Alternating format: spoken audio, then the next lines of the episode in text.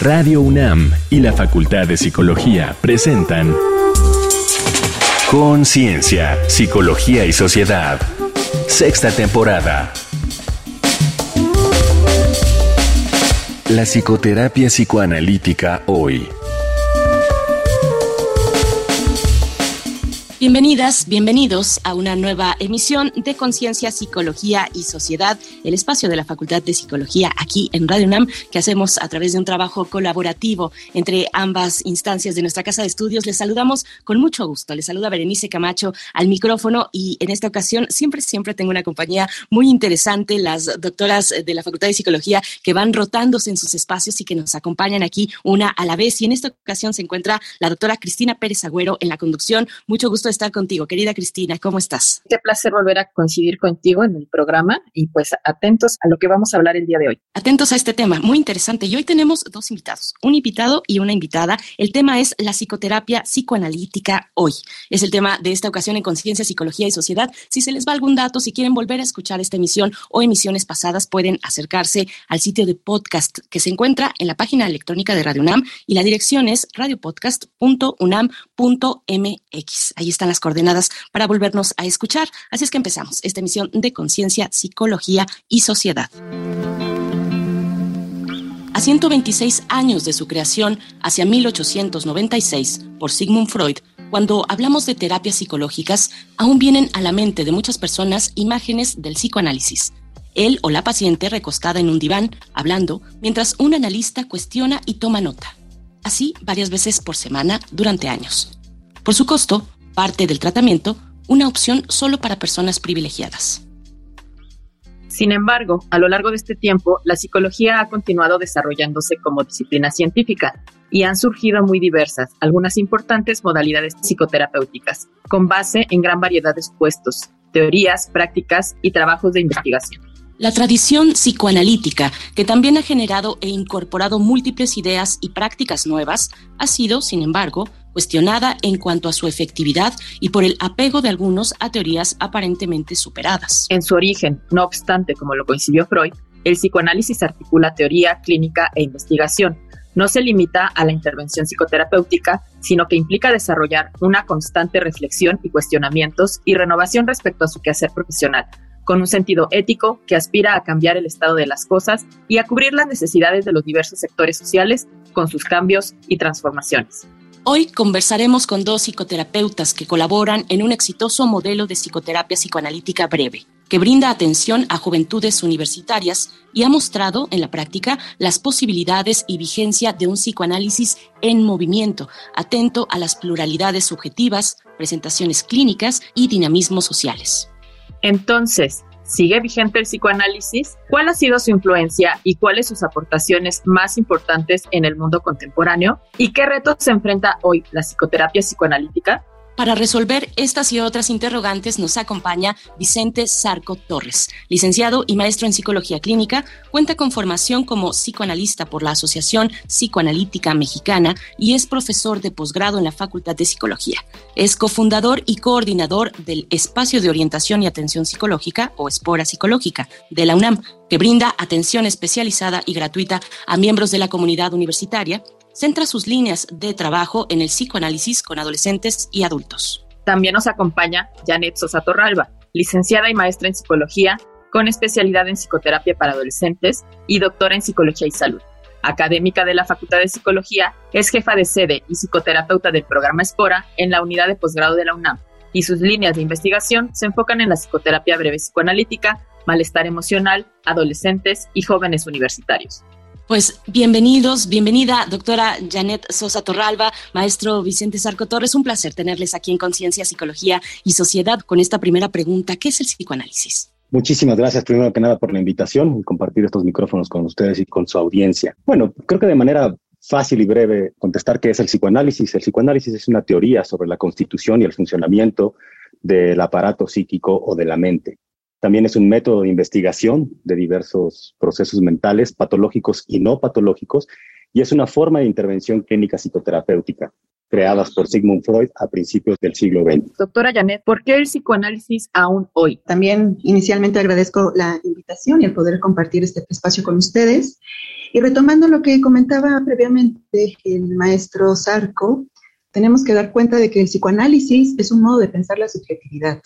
El psicoanalista puede trabajar en cualquier situación en donde haya un sujeto. Y teniendo eso en cuenta, el analista también considera cuáles son las características de su época, porque cada época pone en evidencia una modalidad particular de sufrir y del modo en que lo hace cada uno en su singularidad. El sufrimiento tiene algo de manifiesto visible para la persona y para las otras personas. Podemos verlo quizás claramente y dar cuenta de que puede haber algo terrible alrededor de eso. Pero frente a esto terrible hay un modo singular de responder y reaccionar. Estos acontecimientos que irrumpen de manera inesperada y que obligan al sujeto a hacer algo son en muchos casos los que inauguran un nuevo camino impensado hasta entonces. Y es ahí donde cabe el psicoanálisis también, porque tiene que ver con esa necesaria interrogación por la subjetividad que nos permite una mejor comprensión del mundo en el que estamos, en el que vivimos, y también de nuestro propio ser en este mundo. Alrededor de esto, me parece que también sobre el psicoanálisis tenemos que pensar que promueve un discurso que genera un pensamiento crítico, que va interrogando los discursos, que va poniendo en entredicho las significaciones establecidas como verdades, que en algunas ocasiones se piensan como verdades absolutas y que nunca se cierra en conclusiones definitivas. Me parece que por esto el psicoanálisis es un modo de pensar, de indagar, y desde ese lugar no solo da la posibilidad de abordar el malestar humano, sino que también permite articular una forma diferente de estar frente a ese malestar. Por eso podemos pensar que el psicoanálisis sigue vigente. Gracias, doctora Janet Sosa. Les invitamos a hacer una pausa para escuchar el comentario de otro especialista en nuestro tema de hoy, que es la psicoterapia psicoanalítica. Hoy estamos conversando con la doctora Janet Sosa Torralba y el maestro Vicente Sarco Torres aquí en Conciencia, Psicología y Sociedad. Vamos a escuchar. Otra voz especializada comenta.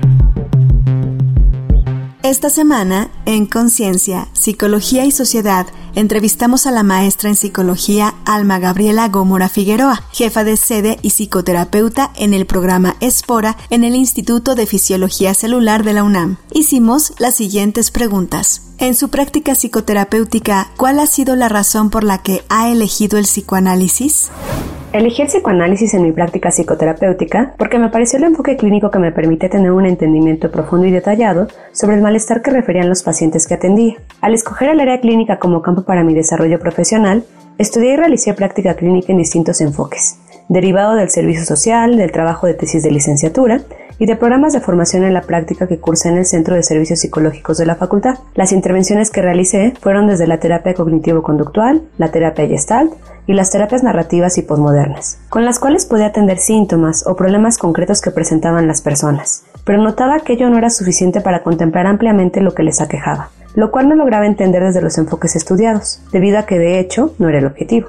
Es así que encontré el psicoanálisis, enfoque que me permitió saciar mi curiosidad y deseo de entender qué había más allá de lo sintomático, para dar cuenta de la relación que tenían los problemas actuales de los pacientes con sus experiencias previas. Conocer que existía una disciplina que contemplaba procesos inconscientes para comprender el funcionamiento mental de las personas y así discernir a fondo lo que sentían, lo que pensaban y lo que hacían, es lo que me hizo elegir el psicoanálisis. ¿Qué poblaciones considera que se vean más beneficiadas con el psicoanálisis? Considero que la trayectoria histórica, el desarrollo teórico y clínico del psicoanálisis, así como el trabajo y los aportes contemporáneos de esta disciplina, facilitan un beneficio para todas las poblaciones, ya sea que se trate de intervenciones con bebés, con niños, con adolescentes o con adultos, para trabajar individualmente, en parejas, en familias o incluso en grupos. Es así que me parece que las poblaciones que se beneficiarían más con el psicoanálisis serían aquellas formadas por personas atraídas en comprenderse, es decir, en entender su mundo interno, el cual está conformado por sus motivaciones, deseos, fantasías, ansiedades, mecanismos defensivos, identificaciones, sueños, etc personas que también estén interesadas en entender la forma de sus interacciones y la expresión de sus afectos con las demás personas. Esto con el fin de trabajar el malestar emocional, psicológico, psicosomático o relacional que pudieran experimentar. Para Conciencia, Psicología y Sociedad, Alejandra Mireles. Estamos de vuelta en Conciencia, Psicología y Sociedad. Continuamos con nuestra charla, doctora Janet, maestro Vicente. Le pregunto, maestro Vicente, ¿cómo da respuesta el psicoanálisis a las problemáticas individuales y sociales, también contemporáneas? ¿Ha cambiado la técnica de intervención? Cuéntenos acerca de esto. Yo podría decir que, sin saberlo y sin quererlo, hemos adoptado múltiples preceptos psicoanalíticos dentro de la cultura y dentro de nuestra vida cotidiana que se ven reflejados fácilmente en asuntos culturales como el cine, el arte, la literatura, la filosofía, ¿no? Por supuesto, la ciencia. Pero así se me ocurre de manera sencilla, ¿no? La aceptación de una vida inconsciente en los sujetos o también la aceptación de que la vida sexual de los menores de edad existe. Este precepto como muy básico del psicoanálisis abrió la puerta a luchar contra el tabú de la sexualidad que hoy permite que la sexualidad humana se pueda vivir de otra manera con mucho más libertades, ¿no? Y esto para comunidades no solamente que se les suele llamar como minorías, la LGTB más, sino también para la comunidad heterosis. Es muy importante pensar que Freud, el padre del psicoanálisis, es uno de los primeros que desvincula la sexualidad y el género a la biología. Plantea que la sexualidad y el género es algo que se constituye, que no es algo dado o natural no por nada, autoras de la altura como Judith Butler, ¿no? Se declaran abiertamente freudianas. Entonces, el psicoanálisis da respuesta desde hace muchos años, facilitando el entender los procesos psíquicos y de comportamiento de muchas personas, de todos nosotros, desde una manera mucho más abierta y despatologizando muchas posiciones que tienen que ver con comportamientos. Es decir, esto de despatologizar es no encajona o no da juicio sobre el funcionamiento de personas. Hay que recordar que, como decía Foucault y Derrida, la locura fue hermana del pecado durante muchísimo tiempo y eso encajonó a la patología a determinadas críticas y me parece que el psicoanálisis hace un esfuerzo muy importante por no hacer eso. Muy interesante estas cuestiones de cómo han cambiado las maneras. Pero díganos, doctora Janet, ¿cuál es la perspectiva del psicoanálisis frente a la que te siente exigencia de utilizar técnicas basadas en evidencia para la atención de los problemas de salud mental? Para pensar esta pregunta que, me compartes, quizás también sea importante tener en cuenta que dentro de la práctica psicoanalítica estamos revisando constantemente la vigencia de nuestras herramientas técnicas, lo que implica ampliar el campo de la escucha y de las intervenciones posibles ante el sufrimiento de las personas. Y teniendo en cuenta esto sobre la práctica basada en evidencia, la propuesta es ir más allá de lo cuantitativo la subjetividad no se puede resumir en un dato crudo sobre lo que le está pasando a las personas, porque tiene que ver precisamente con que no se refiere simplemente a una decisión técnica cuando intervenimos, sino que tiene que responder a teorías implícitas y explícitas que están a disposición de cada profesional. Y que si estamos pensando precisamente en que la singularidad va en relación con lo colectivo, con lo cultural, con lo histórico, pues también tenemos que dar cuenta que en este dato objetivo, cuantitativo, a veces no alcanza a dimensionar realmente toda esta dimensión de la singularidad. Y quizás también aquí podemos pensar en que el psicoanálisis no se ha cerrado a, este, a esta técnica clásica, como quizás sea el predominante conocido, sino que más bien ha diseñado distintas técnicas a partir de esta singularidad, de entender lo que le pasa individualmente a la persona.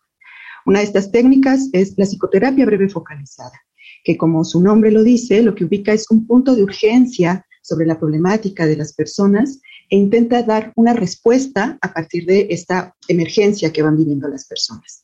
Se van acotando las técnicas, las herramientas, los instrumentos a través de los cuales nos acompañamos, orientando precisamente a tener en cuenta la particularidad subjetiva, que es una experiencia de la clínica del caso por caso, donde el síntoma se desprende de la construcción de la historia de la persona que está en psicoterapia y que no porque sea una técnica con una modalidad breve, deja de perder esta información y tener en cuenta.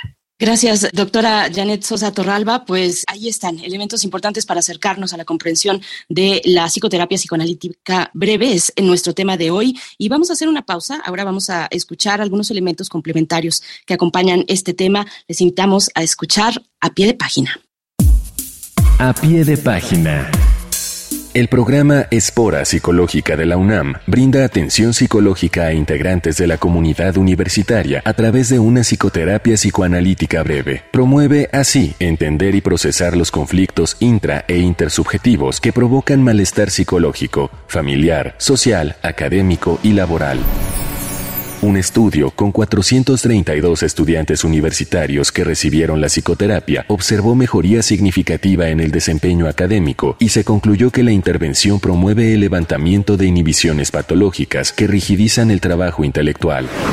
Otra investigación con 38 participantes observó mejorías significativas en la sintomatología de malestar depresivo y la percepción de malestar subjetivo. En su libro, Una crítica basada en evidencia del psicoanálisis contemporáneo, Joel Paris argumenta que no hay evidencia que apoye tratamientos largos, pero que el psicoanálisis breve ha mostrado efectividad ante desórdenes comunes.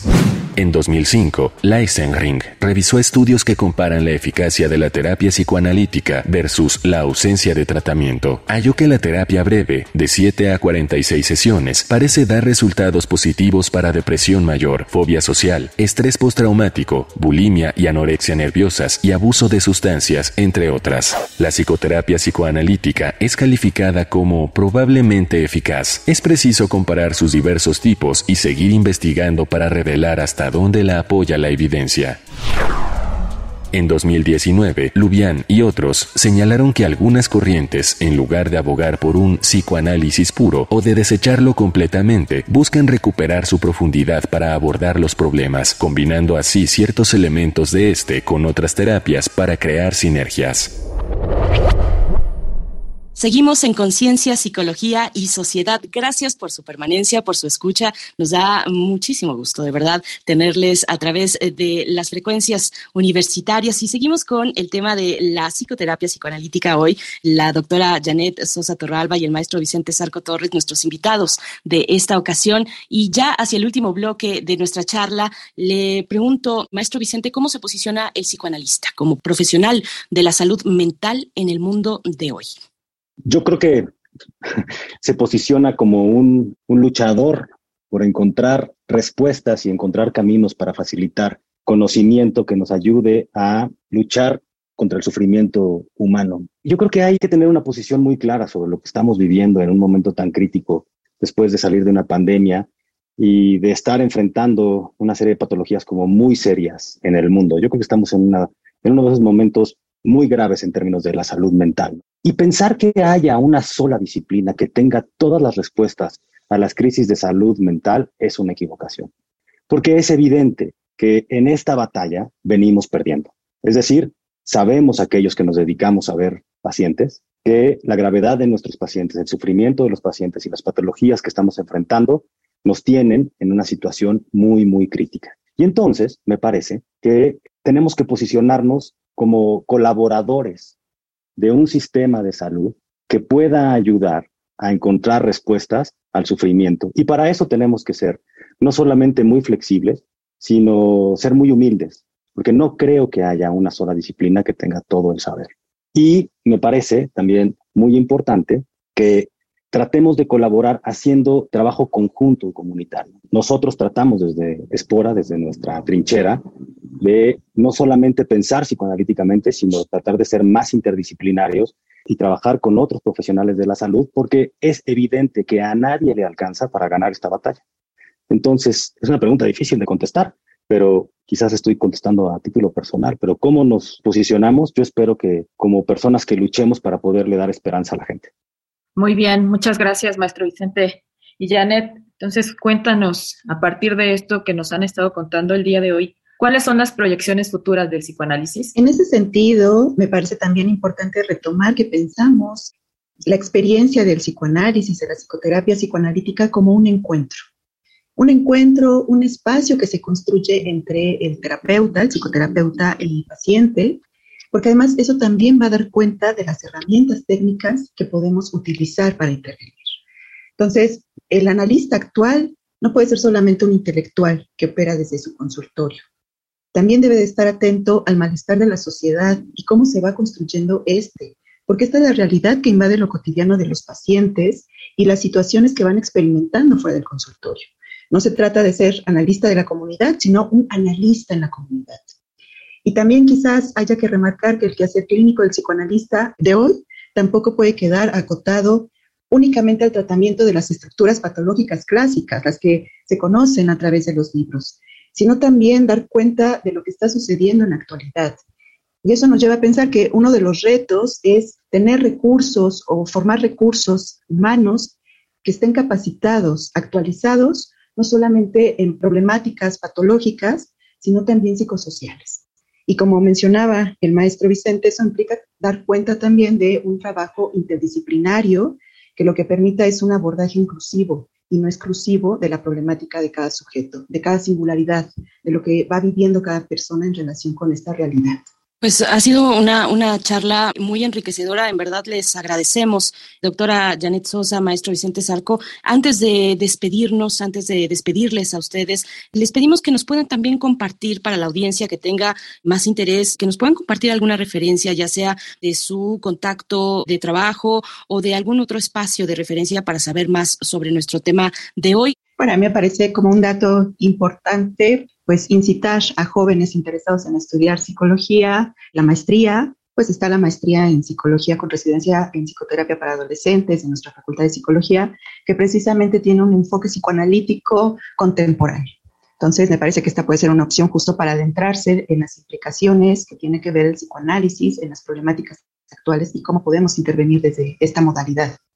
Gracias, doctora Janet Sosa Torralba, maestro Vicente Sarco Torres. Se queda pues aquí esta participación para volver a ella si nuestra audiencia tiene interés. Quedará cuando la quieran consultar en el podcast de Radio UNAM, ahí en la sección de Conciencia, Psicología y Sociedad. No nos queda más que agradecerles en verdad este tiempo que han empleado para la audiencia, para también quienes nos escuchan desde la facultad y pertenecen a la Facultad de Psicología, pero en general para la audiencia, para el público abierto que está escuchando Radio UNAM. Muchas gracias por esta participación, doctora. Muchas gracias, ha sido un placer compartir este espacio. Al contrario, maestro, muchas gracias. Les agradezco muchísimo compartir este espacio con ustedes y las felicito por tan buen esfuerzo.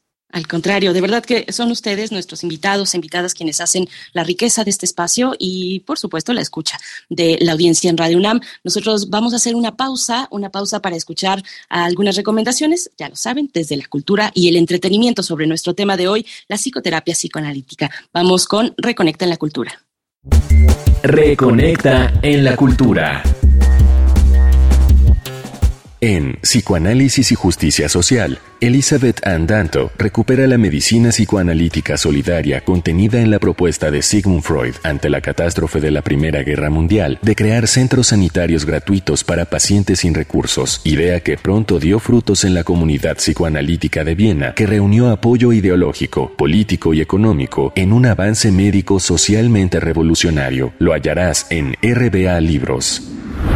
Psicoterapia Breve Psicoanalítica de Antonio Pérez Sánchez analiza los resultados de este tipo de terapia que aplica principios teóricos y técnicos psicoanalíticos en la asistencia pública. Describe sus elementos como son la focalización y la limitación del tiempo, indicaciones, contraindicaciones, encuadre e intervenciones terapéuticas. Aporta también una descripción detallada de siete casos. Está publicado en CreateSpace. El psicoanálisis en el siglo XXI, de Jacques Alain Miller, Estela Solano Suárez y otros colaboradores, reflexiona cómo una teoría y práctica nacidos con el siglo XX continúan aplicables en una época como la actual, con tantos cambios. Cómo se actualiza ante las transformaciones de la civilización, sus efectos en la subjetividad de hombres y mujeres y los malestares que se manifiestan de formas tan diversas. Publicado por NED Ediciones. Prepara palomitas y acomódate en el sillón para disfrutar de la película Un método peligroso de David Cronenberg, basada en hechos reales, aborda la relación del psiquiatra Carl Jung con su maestro Sigmund Freud y la rusa Sabina Spielrein, una de las primeras mujeres psicoanalistas a quienes se suma Otto Gross, paciente libertino decidido a librar todas las barreras. Una poderosa historia de descubrimiento sexual e intelectual que pone a juicio la ética profesional. Annie Hall, o Dos extraños amantes, como se llamó en México, es una gran comedia de Woody Allen que presenta a Albie Singer, un cuarentón neurótico, paciente de psicoanálisis que es humorista en clubs nocturnos. Tras romper con Annie, su novia, se debate en una reflexión que lo lleva a reconocer que sus manías y obsesiones son la principal causa de fracaso en sus relaciones amorosas. En 1977, la película ganó cuatro premios Oscar, Mejor Película, Dirección, Guión Original y actriz principal por Diane Keaton.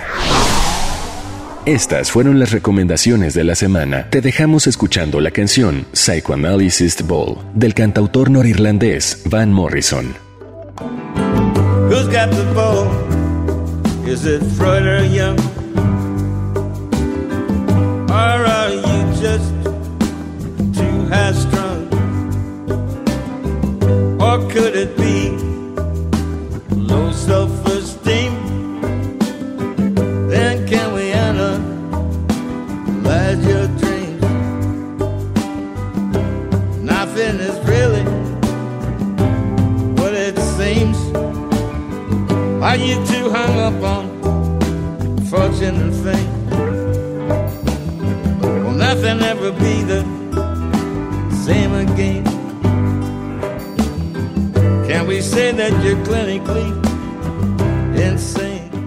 Luego de estas recomendaciones estamos de vuelta, ahora sí para el cierre de esta emisión que ha estado muy interesante y para conocer finalmente tus comentarios también, doctora Cristina Pérez Agüero, que bueno, tendrás cosas muy interesantes que compartirnos. Te, te escuchamos. Muchas gracias, Beret. Pues me, me, gustó mucho esta parte en donde menciona ¿no? un psicoanalista como colaborador en un sistema de salud y este énfasis en el trabajo interdisciplinario muy necesario en la comunidad. También muy interesante este programa explora en entornos universitarios la posibilidad de que nuestras, nuestros jóvenes tengan acceso a una atención de calidad. Y sin embargo, esta parte que nos sigue, nos sigue como universitarios, como académicos con diferentes áreas, perspectivas y también, como bien decían, la escucha de nuestras alumnas, alumnos. Si bien podemos entender que la subjetividad no se resume a un dato cuantitativo, sí es importante para las personas que buscan atención a la salud mental saber que la terapia a la que asistimos y por la que pagamos en muchos casos funciona, ¿no? Sin duda, muy necesario seguir haciendo estudios que permitan esto que ya nos decían, que tiene algunos niveles de evidencia y pues enhorabuena a este programa de Espora. Muchas gracias, Berenice, un placer estar en esta transmisión contigo. Gracias, doctora Cristina Pérez Agüero. Pues sí, y hay que, hay que seguir hablando de Espora. Además, ya tenemos algunas emisiones anteriores sobre, sobre el trabajo que ahí se realiza. Es todo un orgullo y un lugar que hay que revisar, hay que acompañar y hay que observar de verdad lo que se está realizando ya desde hace un tiempo ahí en Espora. Vamos ya a despedirnos. Gracias. Gracias de nuevo, doctora Cristina, y, y gracias a la producción de este programa, a la Facultad de Psicología y a ustedes por su escucha. Recuerden que pueden regresar al podcast radiopodcast.unam.mx y ahí nos van a encontrar también. Les agradece en la voz Berenice Camacho. Nos encontramos en la próxima ocasión aquí en Conciencia, Psicología y Sociedad. Hasta pronto. Radio UNAM y la Facultad de Psicología de la UNAM presentaron Conciencia, Psicología y Sociedad. En la realización de este programa participaron Marco Lubián y Alejandra Mireles, locución. Guionista, Virginia Sánchez. Asistente de investigación, Paola Rivera. Carolina Cortés, asistente de producción. Augusto García Rubio, vinculación e información. Producción, Frida Saldívar.